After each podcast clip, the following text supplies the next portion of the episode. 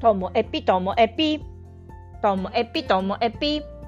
面白から真面目までサクッと聞ける独り言ラジオともえぴ。こんにちは。皆さんお元気でしょうか？今日はですね、あのイベントに行ってきた報告です。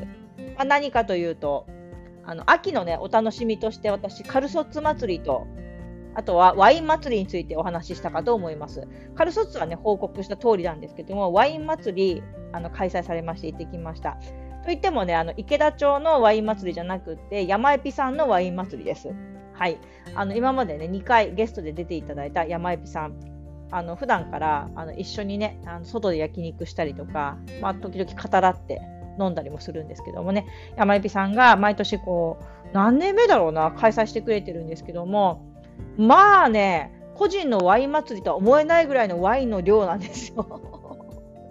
であの今回いや今回はこじんまりですよって言いながらもなんか結構な人数がみんなねあの外でやったんですけども集まってちょっと寒かったんですけどもみんなでね楽しくやりました。で私はねちょっとねあの息子の送り迎えとかで飲むこともできないし短時間でしか参加できなくてすごく悔しかったんでこれは改めてもう一回あのワイン祭り今度室内でねやりたいなと思っているんですけどもね。浴びるほど飲みたい。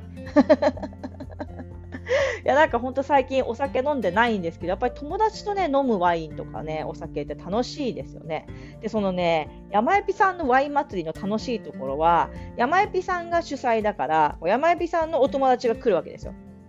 職場の方とか仲いい人とかが。そしたら私はあの職場一緒じゃないですからねあの年に1、2回しか会えない人とか数年ぶりに会う人とかそこがにいたりするんです。まあ、それが楽しい。なんか知んないけど、仲いい、ね、友達じゃないのに、その場にいたら喋って楽しいみたいな。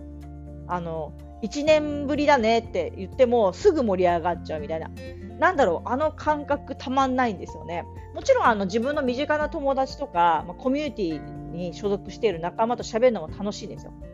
だけどね、なんだろう。あの友達の友達と喋るのが楽しいあの感覚ですね。そう考えると私以前よりも社交的になったななんて思います。前だったらそういうところね1人で行けなかったんですけど今回はあの一緒に行くはずの人が行かないって言っても私1人でそこに行きましたから完全アウェーなはずなのに でも十分楽しませていただきました。まあ、一方ですねめちゃめちゃ仲いい友達とは1ヶ月会わないでいたらなんかもぞもぞしちゃいますね。っていう私のあの親友と本当久々にランチしてきました。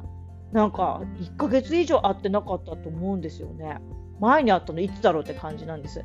まあ、緊急事態宣言もあったので、なかなか直接会うこともできずに過ごしていて、でお互いなんかちょこっと忙しかったりもして、やっと会えたんですけれども、でも、ね、積もる話がありすぎて、どこから話してないんだっけみたいな状態なんですよ。で喋っていたらもうあっという間の時間ででこれはね良くないなと思ったのでまた改めてちょいちょいあの お互いのね報告し合うためにもこう会う頻度高めたいななんていうふうに思いました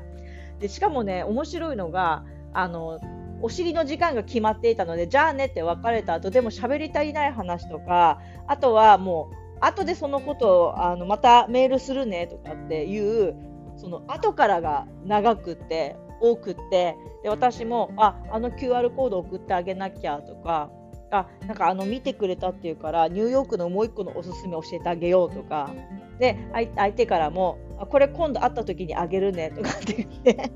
会ったその日の夜にチャットで盛り上がるみたいな。なんでしょうね。やっぱりあ緊急事態宣言明けたからかな人と会うってことが今すごく楽しいです。はい今日はね2パターンありましたよね。あの年に1回とかしか会わないそれほど仲良くない人でもなんかその場で盛り上がるみたいなあのワイン祭りも楽しいしめちゃめちゃ仲いい人とやっぱり1ヶ月以上会えちゃうともっと会わなきゃみたいな気持ちになるみたいなね。はい、なので、まあ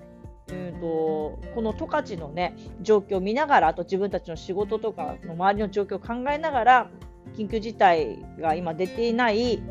この時チャンスだなと思って会いたい人にはもっと会いたいなというふうに改めて思いました皆さんは会いたい人に会えてますか？私はみんなに会いたいんだよ ということで、もっとみんなに会いたいともえぴでした。今日も最後までお聴きいただきましてありがとうございました。さようなら。